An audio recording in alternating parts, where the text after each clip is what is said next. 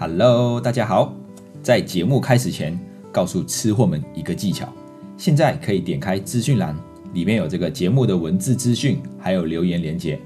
听完后觉得很喜欢的话，可以给我们五星评论和留言，让更多人看见台马小菜。那我们马上进入节目啦！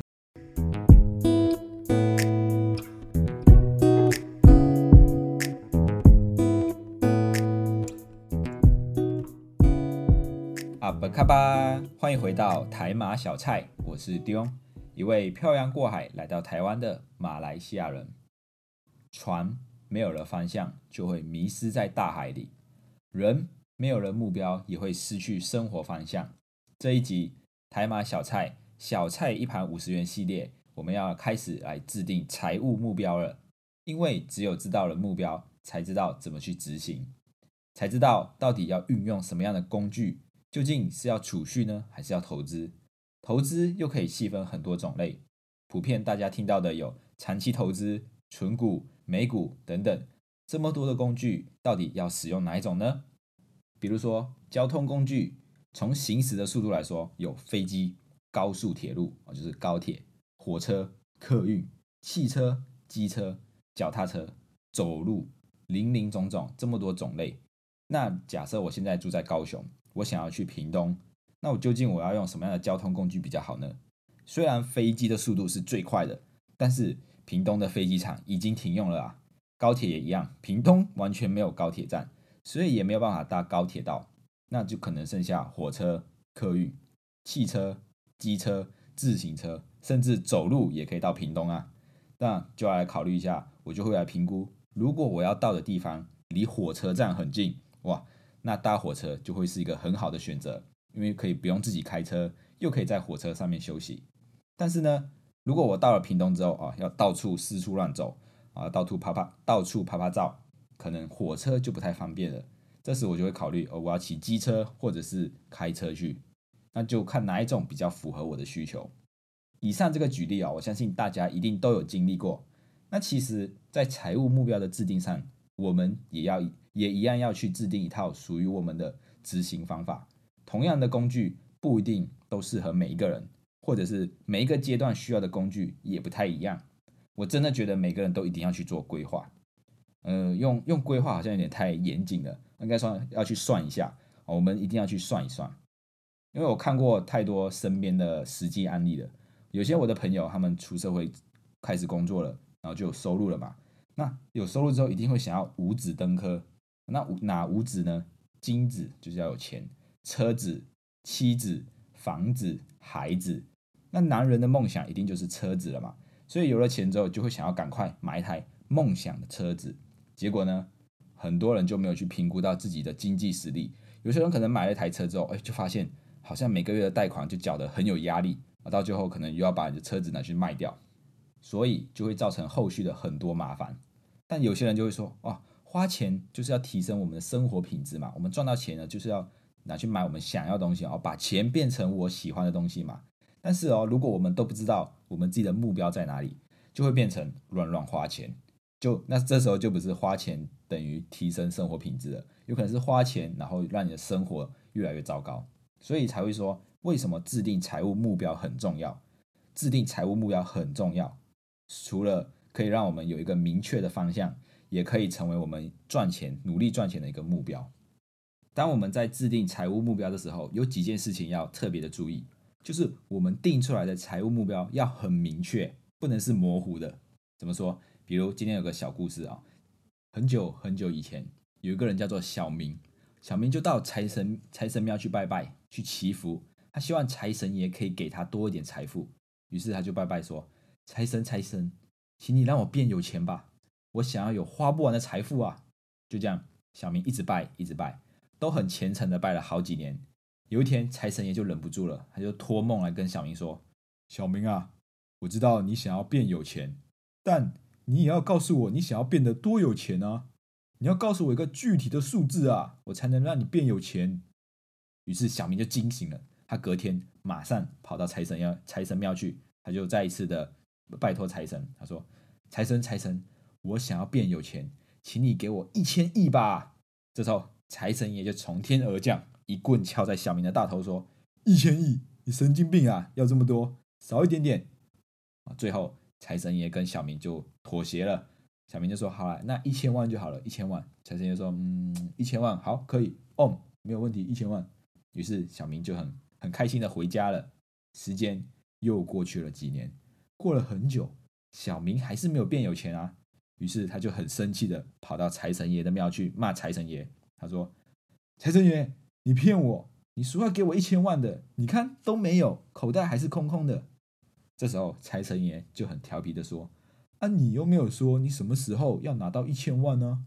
我以为你是十年之后才要一千万的。”小明就说：“没有，我是现在就要变有钱。”于是小明再次许愿，他说：“财神，财神，我想要变有钱，请你在一年之内给我一千万吧。”啊，说完之后，小明就回家了。一直到现在，小明去世了，都没有成为有钱人。那到了天堂之后，小明就来找财神爷质问，他说：“财神爷，你为什么？你不是说要让我变有钱吗？”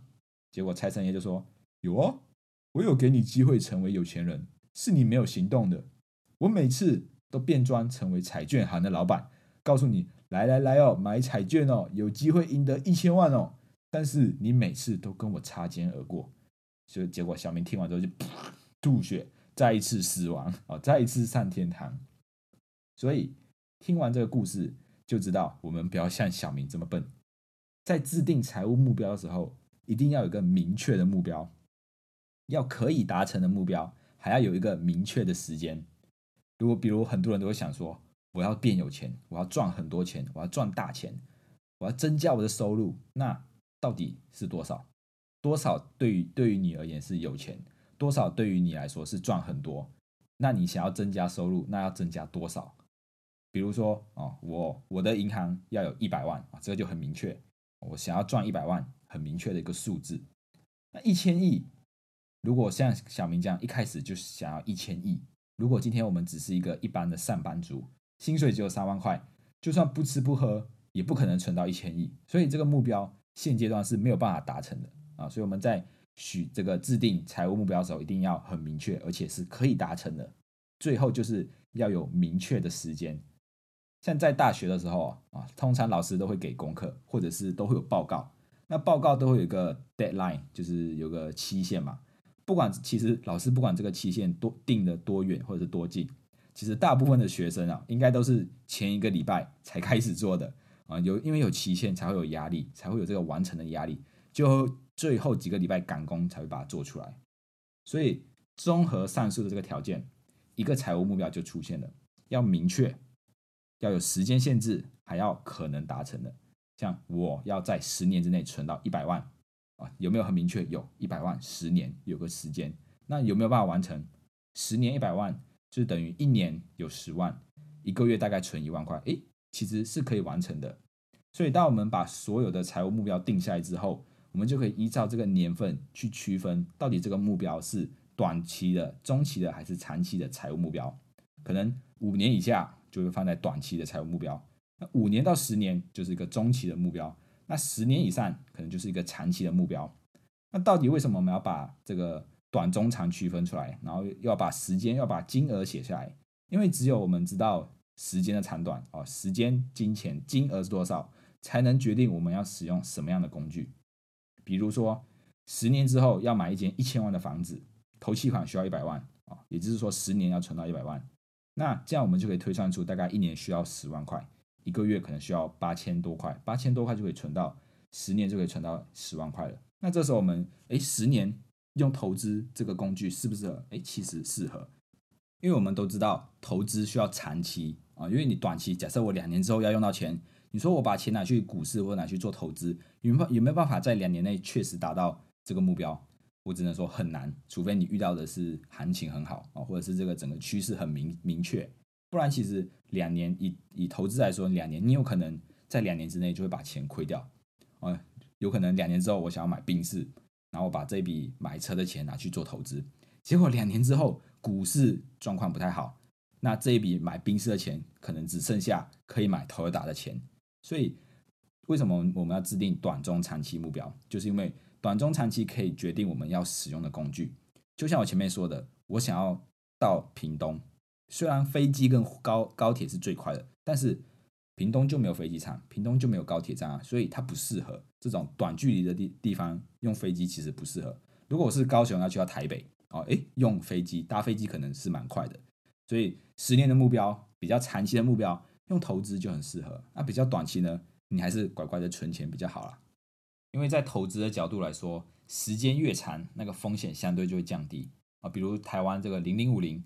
长期年长期十年到十五年的报酬率平均大概就有都有七趴，所以我们就可以知道哦，原来投资零零五零十年哦，把时间拉长，我们就可以知道平均的这个报酬率。但是你如果把时间拉短呢，可能今年它它有二十趴的报酬，但明年有可能是负二十趴，所以才会说为什么长期比较适合用投资，那短期那就用存钱或者是用比较低风险低波动的东西来这个工具来完成它。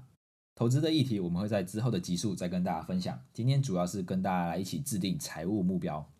我们在开始刚开始制定财务目目标的时候，其实很多人都会不知道到底要制定什么样的财务目标。我问过身边很多的朋友，我就问他你有什么样的财务目标？他们可能就呃，我也不知道哎，其实我不知道我有什么样的财务目标，可能就大概就想一下哦，我以后我以后可能会要买车，我以后可能要买房子，我以后可能要结婚，但具体的时间或者是。金额或者是什么时间点几岁，就是大部分人其实是不太知道的。那我在这里就可以跟大家分享一个几个财务目标的阶段。其实我们第一个可以先存到紧急预备金，这个是属于短期的。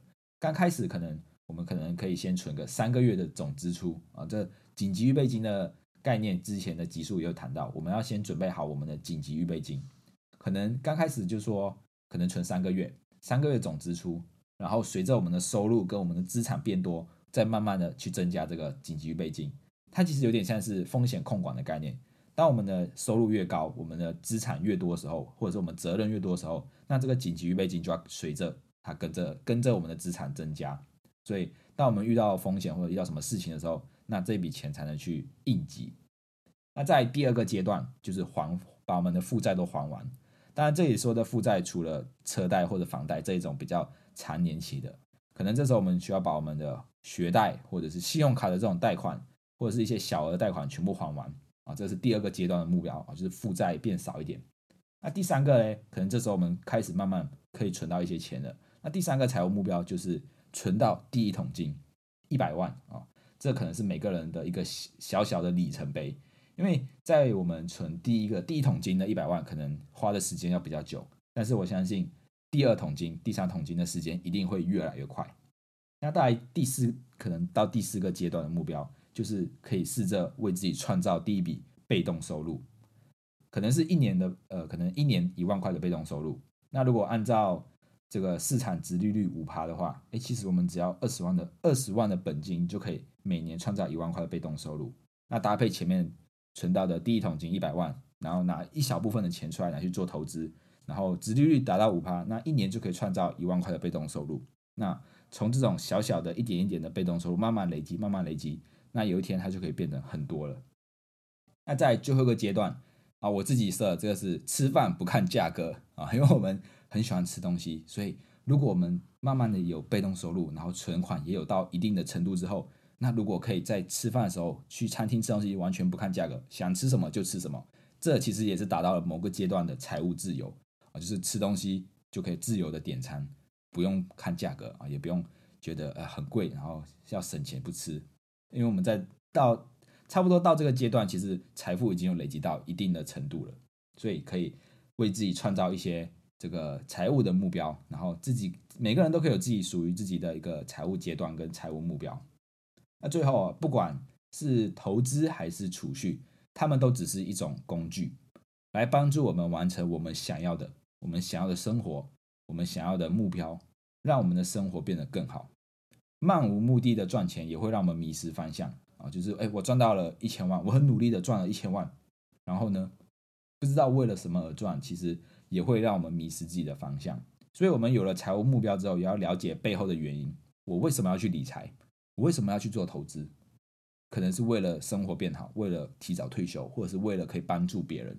所以要去了解背后的这个原因，然后我们才有这个动力去去执行这些东西。当然，最后一定要一定要去执行，要去行动，不要像小明这样一直一直没有行动。财神爷都告诉他了，来买彩票，来买这个彩券，一千万就是你的了啊！当然，这里在在这里不是鼓励大家去买彩券或者去买乐透啊，只是告诉大家，我们还是要去行动，才有办法完成我们想要的目标。哦，这个有一句话叫做“世界上最远的距离就是嘴巴跟脚”。啊，嘴巴讲了再多，脚没有行动起来，那你还是没有办法可以完成你想要的东西。好，最后再帮大家做个小总结。我们在制定财务目标的时候，一定要是很明确的，然后也也要有明确的时间，也要是你有可以达成的哦，不要是那种很夸张的。再就是为自己制定一个几几个阶段的财务目标，让自己这个循序渐进啊，一步一步完成，就像玩游戏这样，一关一关的去破。那为自己制定一些从简单的财务目标到慢慢有难度，然后到最后自己想要的终极的财务目标，让自己可以一步一步的完成自己想要。好啦，如果喜欢今天的内容，欢迎动动手指头滑到下方留言处评分五颗星，这样子可以让更多的人看见我们的频道。你们的支持是我们继续创作的动力，谢谢大家，我们下一次见，拜拜。